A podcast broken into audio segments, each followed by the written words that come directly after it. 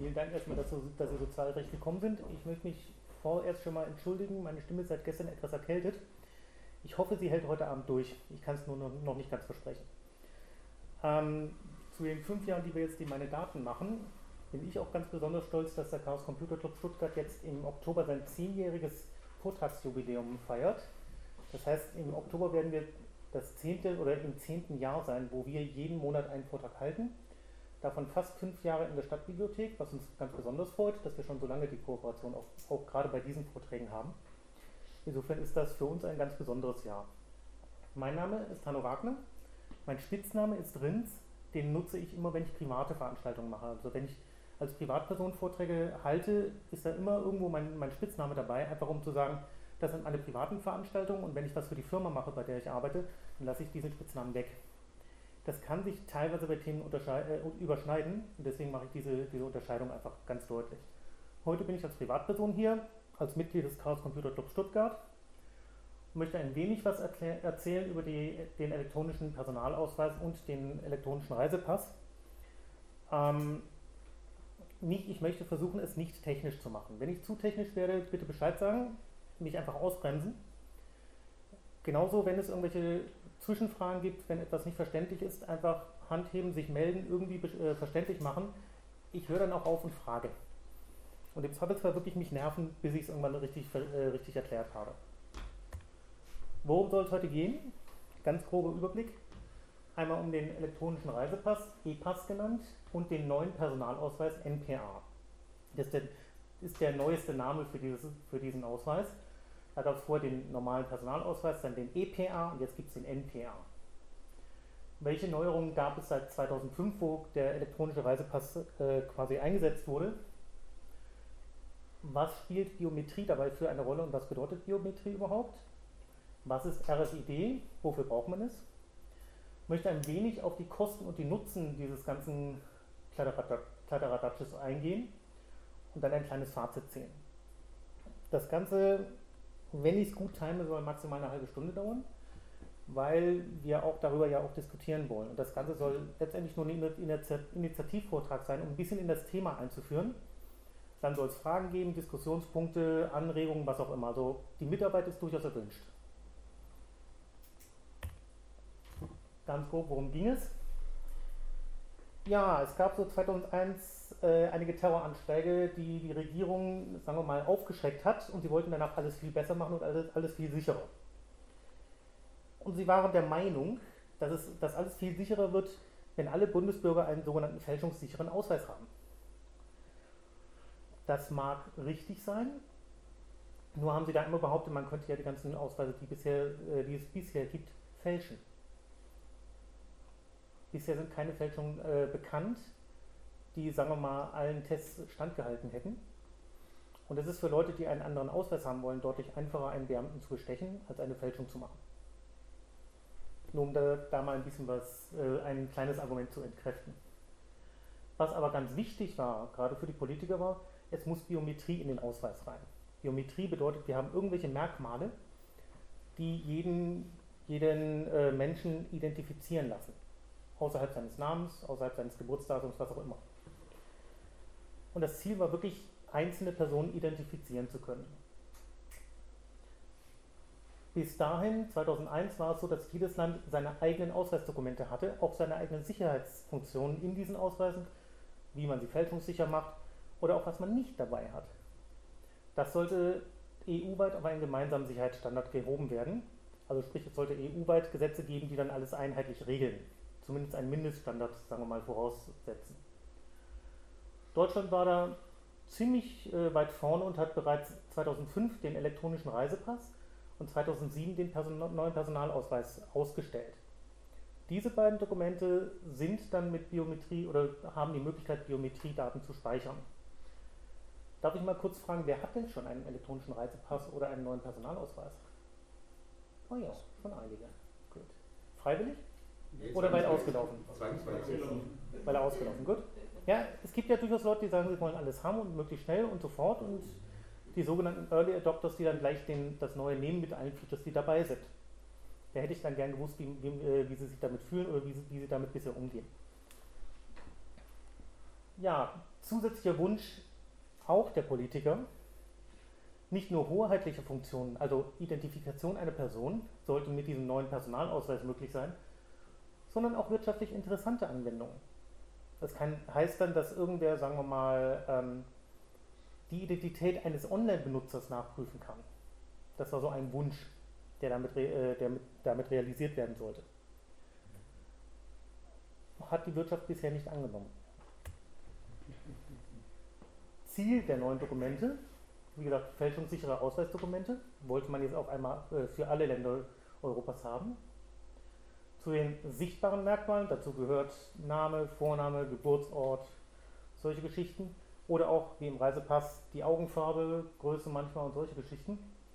Sollten auch biometrische Merkmale hinzugefügt werden, die nur elektronisch ausgelesen werden können, also die nicht irgendwie aufgeschrieben sind. Ähm, trotzdem war es zumindest für die Politiker so wichtig, oder war es sehr wichtig, dass die Funktion des Personalausweises oder des Reisepasses nicht behindert wird, wenn die elektronischen Varianten nicht funktionieren. Das heißt, wenn aus irgendeinem Grund der elektronische Teil nicht tut, ist dieses äh, Dokument immer noch vollständig gültig. Warum man dann die elektronische Variante braucht? Ich nenne es meistens Spieltrieb, aber sie wollten es halt haben. Eine Marketingidee war natürlich, man kann die Reisenden gerade an Flughäfen schneller abfertigen, wenn man das Ganze elektronisch ausliest. Kommen wir später zu. Was noch ein Wunsch war, oder zumindest äh, ein Wunsch ist, den wir vermuten, der, der da auch eine, eine Rolle gespielt hat, ist, dass die Politiker gerne den Aufbau einer Zentraldatei hätten, wo einfach alle Personen, alle Bürger mal gespeichert sind mit ihren biometrischen Daten. Wenn man sie schon sammelt irgendwo, kann man sie auch speichern und kann sie vorhalten und kann sie allen anderen Leuten zur Verfügung stellen. Ist zwar offiziell nicht gewünscht, aber kann, geht ja. Kurz zum Thema Biometrie. Wem sagt das Stichwort nichts? Okay? Biometrie heißt oder bedeutet die Erkennung äh, eindeutiger Merkmale einer Person. Das kann sein der einzige Albino, der, sagen wir mal, eine äh, Brillenstärke von 32 Dioptrien minus hat, wenn das, eine, ein, wenn das einzigartig wäre. Aber da man das eher allgemein halten will, sind das Daten, die zumindest einmalig für eine einzige Person gelten, immer konstant sind, also sich im Laufe des Lebens möglichst gar nicht verändern, die in irgendeiner Form messbar sind. Also sprich, man braucht Sensoren, die das auch äh, lesen können und universell sind, sprich jeder, jeder Mensch hat so etwas. In irgendeiner Form hat er dieses Merkmal. Fallen Ihnen da irgendwelche Merkmale ein? Fingerabdrücke mal gegessen, die, die kennt jeder, aber sonst. Augenfarbe, Mhm. Geruch. Mhm. Das Geschlecht. Ist nicht, ist nicht einmalig. Das wäre nur bei Adam und Eva der Fall. Weil dann wäre es jeweils einer. Aber es ist ja, Ja. das Geschlecht ist nicht einmalig. Es gibt nicht nur eine Person, die männlich ist und nur eine Person, die weiblich ist, sondern ein paar mehr. Universell ist es auf jeden Fall, aber nicht einmalig. Verhältnisse zwischen bestimmten Gesichtspartien. Ja, das ist schon sehr komplex, aber durchaus. Ich habe mal ein paar aufgeschrieben, die zumindest, zumindest die entsprechende Industrie gerne hervorhebt. DNA ist eindeutig selbst bei eineiigen Zwillingen. Aber schwierig zu messen, kann man nicht mal eben innerhalb von fünf Sekunden. Fingerabdrücke kennt man von der Polizei. Iris bzw. Regenbogenhaut wird sehr gerne benutzt, weil die ist wirklich sehr, es ist nicht hundertprozentig eindeutig, aber sehr eindeutig. Ist das konstant? Meines Wissens ja. Es gibt aber, glaube ich, keine Langzeitmessung über 30 Jahre hinaus. Das heißt, man hat noch nicht geguckt, wie sieht es aus, wenn jemand 40 ist und wenn jemand 70 ist. Aber über den Zeitraum von 10 Jahren auf jeden Fall. ich habe was über Iris-Diagnose gehört, zum Beispiel. Hm? Ich habe zum Beispiel was über Iris-Diagnose gehört, aber wenn man da irgendwelche Pathologien sieht, es könnte ja sich auch ändern. Oder? Mit Operationen oder Ähnlichem kann sich natürlich was ändern. Das hat man bei Fingerabdrücken aber genauso.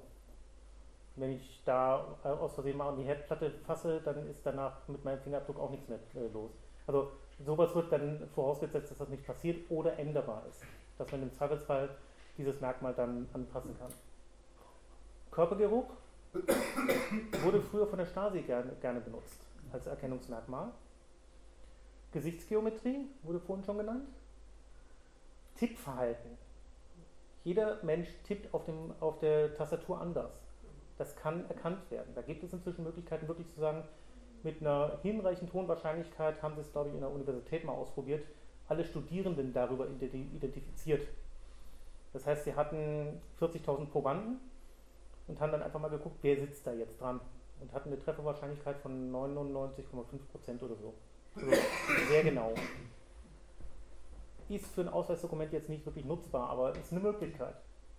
Zahnabdruck wird auch gerne benutzt, gerade wenn irgendwer, irgendeine tote Person identifiziert werden muss, die zum Beispiel verbrannt ist oder ähnliches.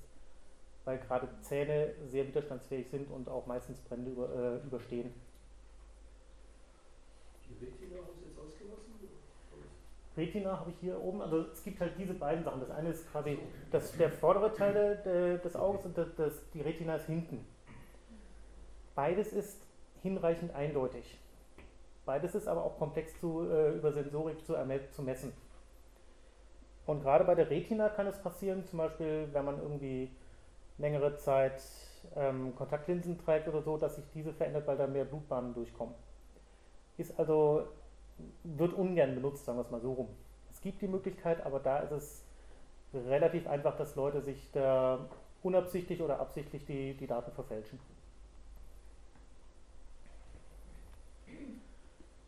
Warum wird das, jetzt, das Ganze jetzt so wichtig?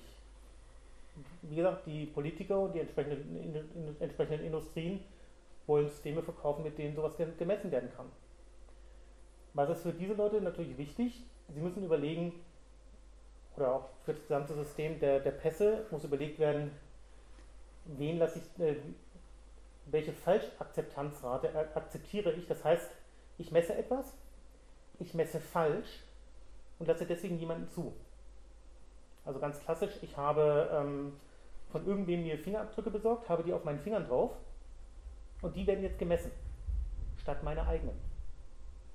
Oder wenn es ganz doof läuft, habe ich zufällig genauso ähnliche Fingerabdrücke wie jemand anderes und ich werde als dieser erkannt. Das kann relativ schnell werden, wenn die, wenn die Messung sehr grob gemacht wird. Sagen wir mal so, wenn es einfach ein wirres Beispiel, ich habe nur 128 Punkte auf dem Finger, den ich, die ich anschaue, dann ist es sehr wahrscheinlich, dass irgendwer anders dieselben 128 Punkte quasi trifft. Und dann wird dieser als ich erkannt. Da ist die Frage, sollen nur 128 Punkte angeschaut werden oder 128.000 zum Beispiel. Also wie genau muss das Messergebnis sein? Und wie hoch ist die Falschrückweisungsrate? Ich erkenne jemanden und weise ihn deswegen, äh, erkenne ihn als jemand anderes und weise ihn deswegen ab. Was beim Reisen eher schlimmer ist als das Zulassen, zumindest für die, für die Reisenden.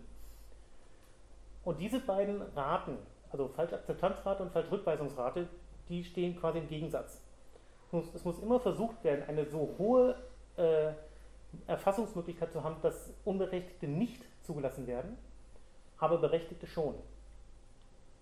Und das ist momentan ähm, das Hauptproblem von diesen Messsystemen oder Erkennungssystemen.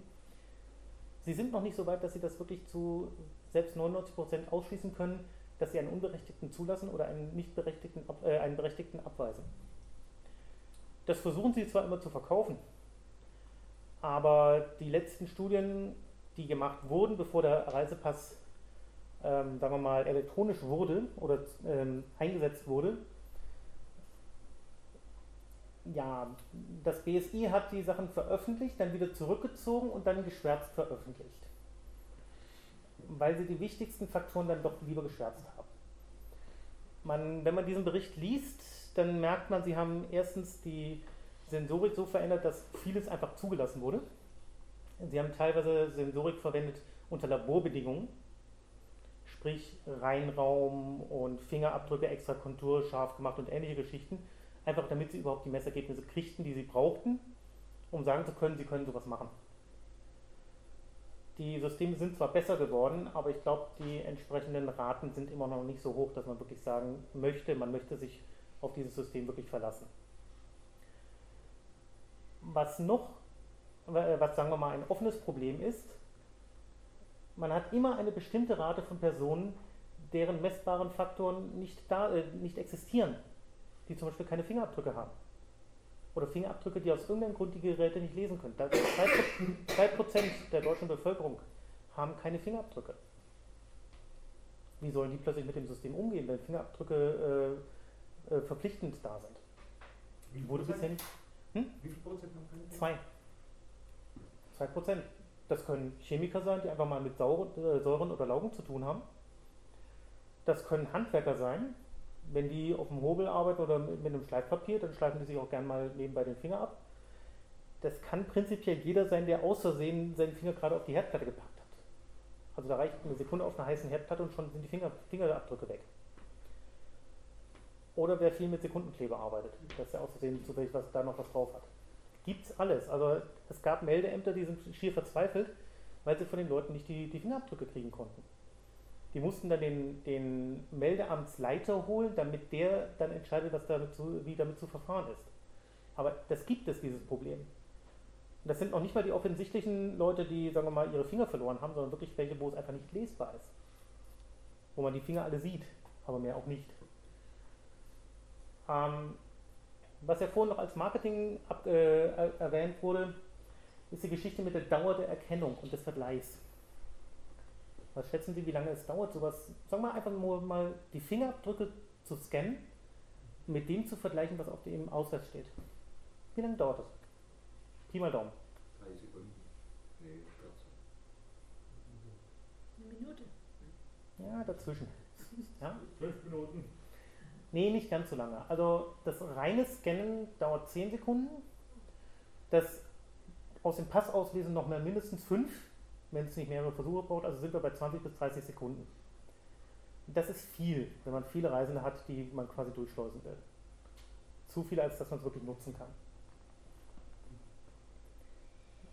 Jetzt habe ich schon relativ viel über Biometrie geredet. Gibt es zu dem Thema noch eine Frage? Gut. Dann kommen wir zu der technischen Neuerung, RFID. RFID ist ein Funkstandard, der kontaktlos äh, benutzt werden kann. Das heißt, dass, äh, die Antenne muss nicht in direkten physischen Kontakt mit dem Laser stehen. Wer von Ihnen hier ist Bibliotheksnutzer? Also von der Stadtbibliothek hier? Sie alle nutzen RFID, wenn Sie zum Beispiel äh, Bücher ausleihen oder zurückgeben. Weil dann legen Sie einfach nur das Buch aufs Band und das wird reingefahren und das, äh, das System erkennt, welches Buch das ist. Das ist letztendlich ein RFID-Chip, auf dem in dem Fall nur die Seriennummer des Buchs steht, soweit ich weiß. ähm, aber da sieht man eine gute Anwendung dafür. Es ist unsichtbar, es funktioniert auf relativ kurzem Raum. Ich sag mal extra rela äh, relativ kurzem Raum. Ähm, und es gibt durchaus gute Anwendungsfälle dafür. RWD hat aber auch einen, einen Nachteil. Wenn man es drauf anlegt, kann man zwischen, also bis, bis maximal 30 Meter eine Ko äh, Kommunikation mitlesen, mitlauschen. Dazu muss man mit Parabolspiegel arbeiten und genau wissen, wer wann mit wem redet, aber man kann prinzipiell diese Kommunikation mithören. Und ich kann, ich selber kriege im Zweifelsfall nicht mit, wenn ich abgefragt werde. Oder wenn mein Buch abgefragt wird oder mein Personalausweis oder was auch immer. Weil ich trage es ja mit mir mit. Es meldet sich von sich aus nicht, wenn es abgefragt wird. Also ich kann durchaus, sagen wir mal, mich irgendwie an einen der Ausgänge der Stadtbibliothek stellen, da einen Scanner installieren und jedes Buch fragen nach seiner Seriennummer fragen.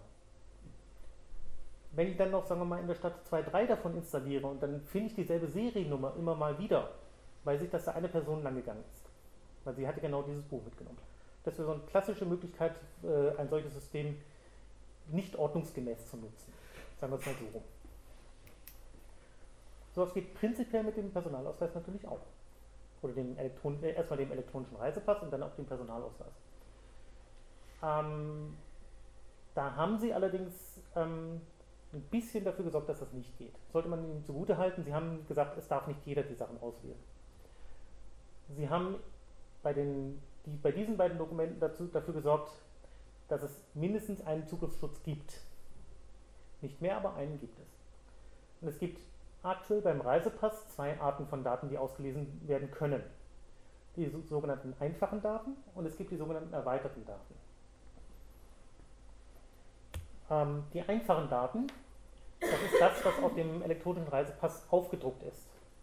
Also wenn Sie da drauf schauen, dann sehen Sie dann Name, Geburtsname, Vorname, Geburtsort und solche Geschichten und das Gesichtsbild des Inhabers sieht man da drauf. Das ist ja alles auf, auf dieser Plastikkarte gedruckt. Das findet man auf, dem, auf der RFID-Version Version des Reisepasses ebenfalls. Und das kann auch ab, äh, ausgelesen werden, allerdings nur, wenn der Leser die sogenannte maschinenlesbare Zone vorher ausliest. Die maschinenlesbare Zone ist das, was unter dem Reisepass steht, in dieser etwas komischen eckigen Schrift. In, diesem, in dieser Zone stehen sowas wie zum Beispiel Name und Geburtsdatum mit Prüfzimmer, äh, Prüfziffer und eine laufende Nummer äh, drauf. Diese, diese Daten werden von dem Leser benutzt, der da quasi einen geheimen Schlüssel machen kann. Und nur mit diesem Schlüssel kann er den Rest, kann er die einfachen Daten des, Personal, äh, des Reisepasses auslesen. Das heißt, nur wenn er quasi Zugriff auf diese lesbare Version hat, sprich wenn der, wenn der Reisepass da drin liegt, nur dann kann, er diesen, äh, kann der einfache Teil äh, vom elektronischen Personalausweis, äh, elektronischen Reisepass ausgelesen werden. Klingt kompliziert, funktioniert letztendlich so, dass der, äh, dass der entsprechende Beamte einfach den, den, den Reisepass in einen Laser hält. Von oben ist eine Kamera, der liest diesen maschinenlesbaren Teil aus, scannt den, rechnet den Schlüssel aus und fragt dann quasi den elektronischen Teil, gib mir deine Daten. Hat aber auch den Vorteil, jeder andere kann es nicht so einfach machen. Jeder andere, der es probiert, zumindest in der Theorie, ähm, kriegt keine Antwort vom Personal, von diesem Reisepass. Das Problem ist, dadurch, dass aus den aus bekannten Daten dieser geheime Schlüssel äh, geschrieben wird, ich kriege von einer Person relativ schnell raus, wie sie heißt. Geburtsdatum ist ein endliches Datum. Gehen wir mal davon aus, ich kann ungefähr das Alter einer Person abschätzen, so auf 10 Jahre herum. Dann habe ich maximal 3650 äh, Werte, die sich ändern. Wie lange brauche ich um sowas aus, äh, aus sowas, wo ich nur 3650 Versuche brauche, äh, den Schlüssel äh, zu berechnen und einfach mal auszuprobieren? Das heißt, die Sache ist zwar gut gemeint, aber wenn es jemand darauf anlegt, kann er relativ schnell rausfinden, wie der geheime Schlüssel von diesem einen Personalausweis ist. Da hinten war eine Frage? Ich habe mich gefragt, Entschuldigung. Okay, gut. Also, ja, ist eine schöne Idee, aber nur als Vergleich, vor, vor zehn Jahren im Studium haben wir so einen ähnlichen Schlüssel in knapp 22 Stunden gehackt. Also einfach mal Brute Force durchprobiert, welche Möglichkeiten es alles gibt, um diesen Schlüssel zu finden. Das war vor zehn Jahren. Heute würde, würde ich mal schätzen, zwei Stunden maximal. Also ist ein bisschen schwach. Aber ganz ehrlich, es geht nur um Daten, die sonst auch bekannt sind. Das Einzige, was elektronisch quasi eindeutig da ist, ist das Gesichtsbild. Das ist aber auf dem Reisepass auch äh, aufgedruckt. Also da sage ich, ja gut, Name, Geburtstag, Geschlecht ist eigentlich bekannt, ist nicht so kritisch, dass diese Daten nicht ausgelesen werden dürfen. Ist vielleicht ungeschickt, aber es ist nicht so kritisch. Erweiterte Daten, das sind dann die, die, spannenden, weil das sind die biometrischen Daten. Das sind die Daten, die nicht irgendwie gedruckt sind auf dem Pass.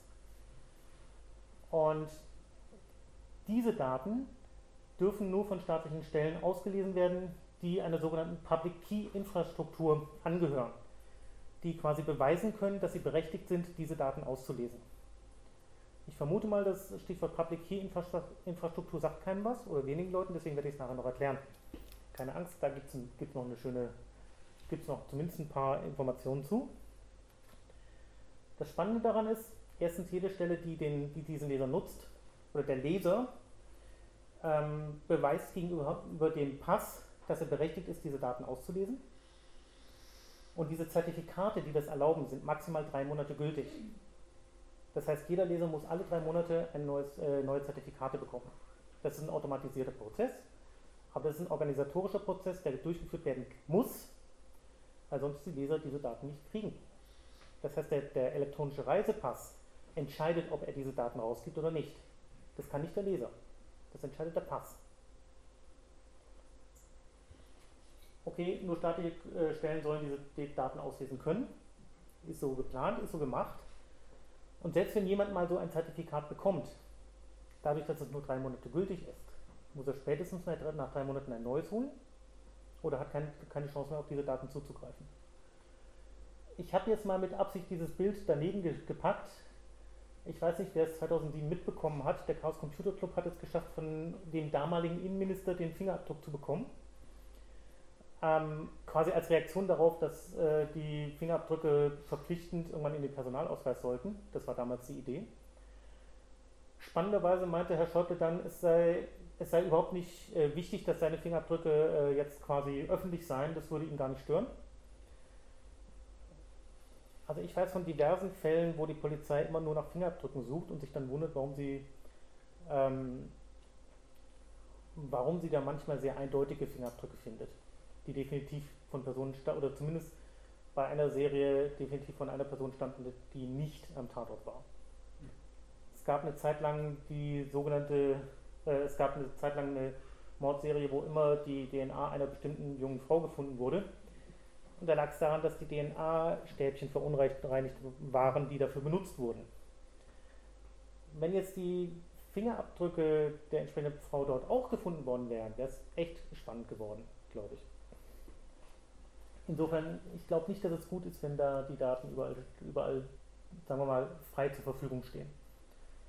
Deswegen ist es durchaus gut, dass da noch diese, dass der, äh, dass das Lesegerät dem, dem Pass gegenüber beweisen muss, dass es, äh, dass es gültige Zertifikate hat und damit das Recht hat, diese Daten auszulesen.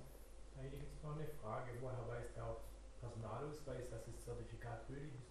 Ja, Muss auf dem Personalausweis alle Zertifikate für 100 Jahre drauf Mhm. gespeichert sein. nein, Und er muss einen Zeitstempel haben.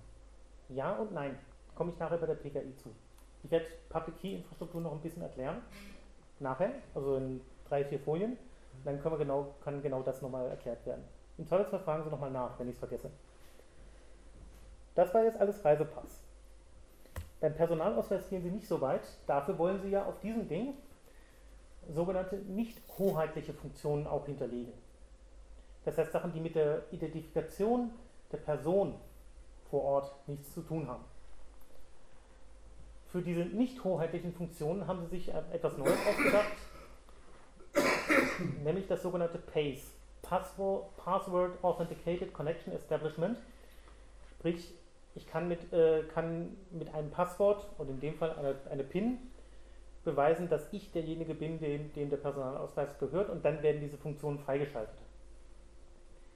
Die Idee ist, dass man auf dem Personalausweis, genauer gesagt auf der Smartcard, die nichts anderes als ein kleiner Computer ist letztendlich, einen abgetrennten Teil hat, den man für diese nicht hoheitlichen Funktionen nutzt. Da können Daten abge äh, abgelegt werden und die können nur quasi ausgelesen werden oder aktiviert werden, wenn man die PIN angibt. Die Leute, die einen neuen Personalausweis äh, sich bereits geholt haben, die wurden bestimmt gefragt, ob sie eine PIN haben wollen oder ob sie die aktivieren wollen. Haben sie es gemacht? Nö. Schick. Dann haben wir jetzt einen Nachteil, weil wir haben keinen da, der eine aktivierte PIN hat. Ähm, die Idee ist, dass man diese PIN hat, dann nur dann diesen Teil ausnutzen kann. Wenn man die PIN dreimal, aus, äh, dreimal falsch eingibt, muss man die PUC eingeben. Das kennt man von der, von, vom Telefon, vom Handy. Und man kann mit Hilfe einer PUC äh, maximal zehnmal mit Hilfe der PUC wieder die PIN reaktivieren.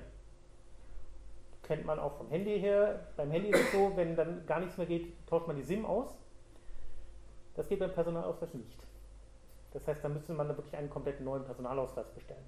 Kostet wieder viel Geld. Jetzt kommen wir wieder zu dem gemeinen Zeug, weil staatliche Stellen haben die Möglichkeit, ohne die Kenntnis der PIN oder der PUC diese Daten auszulesen. Worauf ich nicht gesagt habe, okay, das Ding will ich nie nutzen. Alleine damit ist dann natürlich Missbrauch vorprogrammiert. Als das Ganze anfing, gab es natürlich ein paar Leute, die haben sich das näher angeschaut. Die haben auch geschaut, wie redet jetzt die, äh, der Personalausweis mit dem Computer? Wo könnte man da ansetzen? Und haben mindestens drei, äh, innerhalb von, sagen wir mal, einem halben Jahr drei Wege gefunden, zumindest die Kommunikation mitzulauschen oder zu verändern. Wurde dann auch, äh, sagen wir mal, wurde, die entsprechenden Programme wurden entsprechend geändert. Das heißt, die damaligen Einfallstore gehen nicht mehr. Aber es zeigt, wie leichtgläubig dann die, die Programmierer von den offiziellen Programmen, die damit ver äh, verwendet werden sollten, äh, damit umgegangen sind, dass diese Daten gespeichert werden können oder ausgelesen werden können. Ein paar von den Zusatzfunktionen habe ich jetzt mal schon aufgeschrieben, weil ich die gefunden habe. Ähm, was man noch dazu sagen sollte, die ganze Software dafür wurde von der Bundesregierung für drei Jahre geschrieben. Der Wunsch der Regierung war, dass nach drei Jahren die Wirtschaft das Ganze übernimmt. Das war 2007. Wir haben 2014 und ich habe immer noch nichts richtig gesehen, wo das wirklich genutzt wird. So viel also dazu. Ähm, was es für Zusatzfunktionen gibt, ist die sogenannte elektronische ID. Man soll nicht nur vor Ort über den Personalausweis zeigen können, man ist die Person, die, da, die man vorgibt zu sein, sondern auch im Internet. Also die Idee war, man legt dann halt seinen, seinen Personalausweis in das Lesegerät. Der entsprechende Anbieter fragt beim Lesegerät indirekt nach, ist derjenige, der davor sitzt, wirklich der, der äh, dessen Besitzer du bist? Dann gibt die PIN ein und dann kriegt, das, kriegt der Anbieter gesagt, ja. Eine Variante davon ist die sogenannte Pseudonymfunktion. Man kann irgendein, sagen wir mal, Pseudonym sich wählen und der Anbieter bekommt nicht mit, wie der wirkliche Name ist, sondern der Ausweis bestätigt nur, dieses Pseudonym gehört demjenigen, dem ich gehöre. Ohne zu sagen, wer ich bin. Eine Alters- und Wohnortbestätigung soll es damit geben oder sollte. Beim Alter, das fand ich durchaus gut gemacht, nur die, äh, es wird nur beantwortet, ob jemand volljährig ist oder nicht. Es wird nicht das Alter erwähnt. Also in Amerika ist es ja so, dass man den Geburtstag und den Geburtsmonat wissen darf, aber nicht das Geburtsjahr. Ähm, hier ist es, je nachdem wie alt man ist, egal. Aber dort wird halt gesagt, unter 18 oder über 18. Mehr nicht. Qualifizierte elektronische Signatur ist der verzweifelte Versuch, genau dieses, dieses Verfahren wieder quasi zum Leben zu erwecken. Es, ist, es war früher über Gesetze sehr kompliziert ähm, gemacht worden, eine elektronische Signatur zu erstellen. Es wurde gesagt, wir brauchen dafür keine extra neue Smartcard, sondern wir nutzen das, was wir schon haben, nämlich den Personalausweis. Da sich die rechtlichen Hürden bisher nicht geändert haben, um diese Signatur zu nutzen, also auch, dass man seine Rechnung damit unterschreibt und ähnliches, hat sich es meines Wissens immer noch nicht durchgesetzt. Auch wenn es durchaus ein guter Ansatz wäre, dafür den Personalausweis zu nutzen, weil den braucht man ja eh irgendwie, also als Bundesbürger braucht man einen Personalausweis dann kann man, also das wäre so eine Sache, wo ich sage, macht Sinn. Hat sich meines Wissens trotzdem bisher nicht durchgesetzt, diese Zusatzfunktion überhaupt zu nutzen auf dem Personalausweis. So, Public Key Infrastruktur, nachdem wir vorhin da über dieses Stichwort gestolpert sind, ich versuche es zu erklären. Ich weiß nicht, ob ich es schaffe. Die Idee ist, man hat eine Hierarchie. Innerhalb dieser Hierarchie erstellt das oberste äh, das oberste Gerät, sagen wir mal, ein Zertifikat, quasi eine Urkunde, die sagt, ich bin das oberste Gerät und ich unterschreibe alles oder alles, was über mich oder meine Untersysteme äh, unterschrieben wird, kann über mich verifiziert werden. Ich bin der Oberste. Darunter gibt es dann sogenannte, nennen wir sie mal regionale ähm, Zertifikatsstellen, die nur dadurch ähm, regional werden, dass die oberste Stelle sagt, das sind meine regionalen Zertifikatsstellen. Sprich, diese regionalen Stellen machen ein Zertifikat oder eine Urkunde und lassen sie von der obersten unterscheiden. Nur solange diese Unterschrift da ist, glaubt jeder, der noch da ist, dass diese regionalen Zertifikatsstellen gültig sind. Alle diese Unterschriften haben ein Gültigkeitsdatum. Ab wann es beginnt, ab wann es endet. Üblicherweise sind das so um die, um die zehn Jahre. Das kann man verkürzen, verlängern, so viel man will. Man kann jetzt auch noch einige Schritt, Zwischenschritte machen. Man kann aus regionalen Zertifikatstellen Städtestellen machen, man kann Straßenstellen machen und so weiter. Man kann sehr weit runtergehen. Die Idee ist, dass man innerhalb dieser Hierarchie immer überprüfen kann, wo hängt diese Zertifikatstelle, von der ich mein Zertifikat bekommen habe. Und ich kann immer die nächsthöhere Stelle fragen, ist dieses Zertifikat gültig? Hat das deine Unterschrift? Die, die Stelle, die mir das äh, ausgestellt hat, das Zertifikat, hat das von dir die Unterschrift bekommen, das nächsthöhere auch und so weiter. Sodass ich, um das zu überprüfen, nicht alle, Zertifika äh, alle Unterschriften der Zertifikatstelle brauche, sondern letztendlich nur von der obersten. und dann mich daran entlanghangeln kann. Das ist die, zu der Frage von vorhin, ob ich wirklich alle, alle Unterschriften der Zertifikatstellen brauche. Nein, nicht alle. Im Zweifelsfall kann ich entweder übers Internet die entsprechenden Zertifikate nachanfordern und sagen, gib mir mal, oder bestätige mir, dass das so ist. Oder ich habe, sagen wir mal, von denen, die mich direkt betreffen, alle da. Das heißt, ich habe die von Deutschland, ich habe die von hier Baden-Württemberg, Stuttgart, Meldeamt XYZ. Wenn man es mal so runterbrechen könnte, hätte ich die von vier Zertifikatstellen. Mehr nicht. In diesem besonderen Fall, bei den E-Pass und bei den Reise, äh, Reisedokumenten, reden wir ja von europäischen Pässen, bei einer europäischen Richtlinie letztendlich. Sie wollten aber keine super Zertifikatstelle haben, die alles abdeckt. Das wollten eh nicht alle Länder. Jedes Land will seine eigene Hoheit haben. Also gibt es eine oberste Signatur-Zertifikatstelle für jedes Land. Deutschland. Ähm, nun es, sind Sie hier eine Besonderheit eingegangen. Sie haben gesagt, Sie gehen nicht nach Bundesland oder Städten oder so, sondern nach dem Hersteller der Ausweise. In dem Fall die Bundesdruckerei. Und diese signiert die Dokumente. Das heißt, die Bundesdruckerei signiert das und die, äh, die Landes-CA, also Zertifikatstelle, signiert die Dokumenten, äh, die Bundesdruckerei. Das heißt, da habe ich nur zwei Zertifikatstellen, die ich überprüfen muss. Und die stehen auch im Pass drin, diese beiden. So ähnlich läuft es dann in jedem Land. Und für jedes Land, das, das mitmacht, also sprich immer diese beiden, hat der Pass die entsprechenden Zertifikate, die, da der Pass zehn Jahre gültig ist, die aktuellen Zertifikate, mit denen die erstellt werden, muss ich dazu sagen, immer zehn Jahre und drei Monate gültig sind. Maximal drei Monate. Weil nach drei Monaten ja die, die Zertifikate ausgetauscht werden, wie, wie vorhin gesagt wurde. Ich hatte vorhin gesagt, alle neuen Zertifikate dürfen maximal drei, äh, zehn Monate gültig sein für die Ausstellung. Für die Überprüfung müssen sie zehn Jahre, nämlich die Dauer des Personalausweises, und maximal drei Monate gültig sein und danach nicht mehr. Das heißt, wenn jemand einen abgelaufenen Personalausweis hat, kann damit auch nicht mehr überprüft werden. Kann gut sein, kann nicht gut sein. Ich habe es allerdings auch noch nicht erlebt, dass die Elektronik zehn Jahre durchgehalten hat. Insofern, das ist eine andere Geschichte. War das halbwegs verständlich? Gut.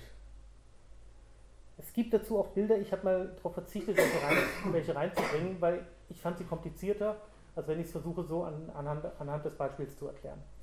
Weil da gibt es, das ist eine spezielle Sonderform von diesen Public Key Infrastrukturen. Die, die normalerweise verwendet werden, sind deutlich komplexer. Und darauf sind die meisten Bilder ausgelegt. Deswegen habe ich das erstmal gar nicht gemacht. So, nachdem wir jetzt so viel über Technik geredet haben, gehen wir mal ein bisschen an die Kosten. Warum wurde es eingeführt? Wir wollten fälschungssicherer werden. Wir brauchten mehr Sicherheit. Kosten, also damals hieß es, es gäbe keine großen Kosten bei der Umstellung. Also die offizielle Aussage war, die neuen Geräte, die man dafür braucht, werden im Zuge äh, der, ähm, wenn, wenn im Zuge der normalen Mittelbeschaffung besorgt weil irgendwann müssen ja alle Geräte ausgetauscht werden und im Zuge dieses Austauschs werden die neuen Geräte einfach eingesetzt. Das glaube ich allein deswegen nicht, weil die ganze Sensorik und das ganze Lesesystem deutlich teurer ist als ein normaler, äh, normales Lesesystem für einen normalen, Scanner, äh, für einen normalen Reisepass. Aber sei es drum. Für die Bundesbürger stiegen die Preise für den Scanner. Von irgendwann mal 10, nein, 15 D-Mark für den Personalausweis wurden es meines Wissens 40 oder 60 Euro für einen Personalausweis inzwischen. Also eine deutliche Steigerung. Zusätzlich Geld, wenn man die, die PIN aktiviert oder deaktiviert oder ändern lässt. Kostet alles wieder Geld. Ähm, die Hersteller der Geräte haben, denke ich mal, die Preise für die Geräte nicht gesenkt, auch bei einer Massenbestellung. Ansonsten Nutzen für uns weniger, glaube ich. Mal kurz gucken. Doch, das kommt später, genau. Da habe ich ein paar, habe zwei, äh, zwei Folien leider vertauscht. Die hätte noch zu den anderen Funktionen kommen sollen. Ähm, die hoheitlichen Funktionen hatten wir, die digitale Unterschrift für Einkäufe. Amazon. Wer will nicht, dass Amazon ganz bestimmt weiß, dass ich derjenige bin, der ich vorgebe zu sein? Oder irgendwelche anderen Einkaufsmöglichkeiten. Ähm, das hatte ich vorhin schon erwähnt mit der Ausweis-App. Das war die Geschichte, dass, dass man den, den Ausweis nutzt, um sich zu identifizieren, irgendwem anders gegenüber, irgendeinem Anbieter. Das hat leider ähm, ja, keiner bisher gewollt. Also es gibt ein paar Firmen, die haben das gemacht. Wenn man dann auf die Webseite geht, steht da auch, wurde von, vom Bundesamt, Bundesinnenministerium unterstützt, finanziert, was auch immer. Also wirklich von sich aus ist die Wirtschaft bisher nicht dazugekommen. Was ich aber eine schöne Statistik fand, ist, dass gerade mal 20 bis 30 Prozent der Leute ihre EID aktiviert haben. Also wirklich nur ein Fünftel bis ein Viertel der Leute hat gesagt, ja, wir wollen das haben. Muss ich ehrlich sagen, auch wenn, wenn das bedeutet, dass viele Leute technisch skeptisch sind, ich finde es gut. Ich will erstmal sehen, dass es wirklich was bringt und dass es sinnvoll ist, das überhaupt zu haben. Also generell so eine Funktion zu haben, glaube ich, ist durchaus sinnvoll. Aber nicht unter den Bedingungen, wie es die Bundesregierung äh, haben möchte. Weil, wenn man sowas anschaltet und sich die Gesetzestexte dazu mal ein bisschen durchliest, heißt das, dass man selbst dafür verantwortlich ist mit allem, was damit passiert. Also beim Personalausweis kann ich immer relativ schnell merken, den hat mir jemand gestohlen. Wenn jemand meine E-ID stiehlt, weil er zum Beispiel irgendwie meine PIN mitkriegt, dann hat er meine Identität. Wie beweise ich jetzt, dass ich es nicht war? Das geht dann nicht mehr. Oder sagen wir mal, es wird sehr, sehr schwierig. Das ist ähnlich wie mit der, äh, mit der DE-Mail, wo es plötzlich heißt, sobald die Mail da ankam, ist sie zugestellt. Ob ich sie gelesen habe, ist eine völlig andere Frage. Aber so ähnlich wird das ganze, die ganze Verantwortung auf den Bundesbürger geschoben und nicht mehr auf die Stellen, die es quasi eigentlich machen sollten. Zurück von dem Einschub, ich war ja vorhin bei den Kosten. Deswegen sage ich, das war ein Einschub. Das sind jetzt die, der Nutzen. Für uns das Dokument ist auch ohne die biometrischen Nachweise gültig. Wenn die Antenne kaputt ist, dann ist sie kaputt. Dann muss der Grenzer halt wieder mich anschauen und gucken, ob das Bild, was er da sieht, ungefähr dem ähnlich sieht, wie es jetzt. Wenn ich vorher einen Bart hatte und jetzt nicht mehr, dann hat er halt ein Problem. Dann muss er nachfragen. Aber das Dokument an sich ist gültig. Er kann mich auch nicht zurückweisen, nur weil es nicht da ist, äh, weil die Elektronik nicht tut. Ähm, der, die schnellere Abfertigung an Flughäfen oder Grenzübertritten würde ich als nicht gegeben hergeben. Höhere Fälschungssicherheit. Also laut der Statistik gab es in, in der gesamten Zeit, wo der vorige Reisepass existiert hat, eine einstellige Anzahl von guten Fälschungen, die trotzdem aufgeflogen sind. Das heißt, es gab zumindest den Statistiken zufolge keinen einzigen erfolgreichen Fälschungsversuch des, äh, des deutschen Personal, äh, des, deutschen Reisepasses. Konsequent wäre also gewesen, wenn man sichere äh, Pässe in Europa haben will, zu sagen, nehmt unseren, der hat gezeigt, dass er nicht tu, äh, dass er gut ist, und gibt ihn den anderen. Das hätte bloß der Wirtschaft nicht geholfen. Und so hinter, äh, sagen wir mal, wenn man die Politiker fragt, die damals damit be äh, beschäftigt waren, und man fragt sie nicht vor laufender Kamera, dann sagen sie durchaus, dass es Wirtschaftsförderung war und nichts anderes. Aber wie gesagt, nicht vor laufender Kamera. Ähm, der Nutzen der elektronischen Identifikation. Bei ähnlichen Sachen sage ich meistens gut gemeint. Die Idee ist gut, die Umsetzung nicht. Zumindest nicht, wie es momentan benutzt wird und gehandhabt wird. Fazit aus meiner Sicht. Bereits vor den neuen Ausweisen waren die Dokumente fälschungssicher. Und das, was halt wirklich passiert ist, ist, wenn die Leute falsche Ausweise haben wollten, haben sie Beamten bestochen. Es kostet, also ich glaube vor, ja, vor zehn Jahren ungefähr, hat man 1500 Euro gezahlt und hat damit den richtigen Beamten gefunden, der es gemacht hat, um es mal so rum zu sagen. Ähm, europaweit waren es zwischen, zwischen 50 Euro und 1500 Euro und wir waren an, an der teuersten Grenze, sagen wir so. Die Erkennung der biometrischen Daten läuft eher schlecht dem Recht. Unter Laborbedingungen waren akzeptable Messungen möglich. Da gibt es da das schöne Paper beim, Bundesmin äh, beim BSI, Bundes Bundesministerium der äh, Bundesbehörde der, der Sicherheit in der, in der Informationstechnik. Da kann man das nachlesen. Biopol 2 heißt das Ganze. Ähm, ich weiß nicht, wer sich noch daran erinnert, im Mainzer Hauptbahnhof gab es auch mal den großen Versuch, Leute oder die Gesichtserkennung zu testen. Der war vor vier Jahren und wurde dann groß abgebrochen, weil die Erkennungsrate unglaublich schlecht war. Sie haben festgestellt, die Gesichtserkennung funktioniert. Wenn die Sonne auf das Gesicht des entsprechenden, der entsprechenden Person schien, kein Schatten da war ähm, und diese Person für fünf Sekunden stehen blieb. Bei allem anderen gab es irgendwo Schatten und das hat die Gesichtserkennung äh, dann ziemlich verwirrt. Die haben es nicht geschafft, die haben eine große Treppe in Mainz, wo die Leute runtergekommen sind und da haben sie die Kameras gehabt. Sie hatten Erkennung, Erkennungsraten von 4% oder ähnliches. Von Leuten, die sich dafür registriert hatten, wo sie also gute Fotos von hatten oder gute Gesichtserkennung. Und ähnlich, ist es halt bei den, anderen, bei den anderen Systemen auch. Fingerabdrücke, da haben sie genügend Erfahrung, das geht. Retina-Scan vielleicht auch. Aber auch da gibt es so viele Unterschiede. Wie fest drücke ich meinen Daumen auf bei Finger, äh, beim äh, Fingerabdruck? Äh, schmierig drüber, muss ich ihn festhalten? Was ist mit langen Fingernägeln, wenn Leute damit kommen und sowas? Es gibt so viele Fehlmessungen, dass es einfach nicht funktioniert. Nicht sauber. Wie vorhin schon gesagt, nicht jeder Mitbürger hat die biometrischen Merkmale. Das Dokument ist auch ohne RFID gültig. Wozu dann alles in Pass oder Ausweis? Noch eines, ähm, und dann natürlich, woher wissen wir, dass die Fingerabdrücke nicht doch zentral gespeichert werden? Laut Gesetz werden sie es nicht, aber die Meldebehörden haben teilweise noch die ganzen äh, Daten. Wie kriege ich raus, ob die wirklich gelöscht werden? Wenn ja, wann? Ähm, und was hindert die Meldebehörden daran, aktuell die Daten zu behalten und zu warten, dass es irgendwann ein Gesetz gibt, was sagt, die, diese Daten sind verpflichtend und müssen in den Personalausweis senden und dann haben wir eine Zentraldatei. Ein Echtzeitabgleich mit dem Schengener Informationssystem ist bereits aktiv für Fingerabdrücke. Also wenn die Polizei Fingerabdrücke hat, irgendwo an Unfallort, an sonst irgendwas, dann suchen die europaweit nach Abgleichen. Nicht nur deutschlandweit, nicht, nicht in der Stadt, sondern europaweit. Was hindert sie daran, das mit den anderen Fingerabdrücken auch zu machen, wenn die erstmal gespeichert sind?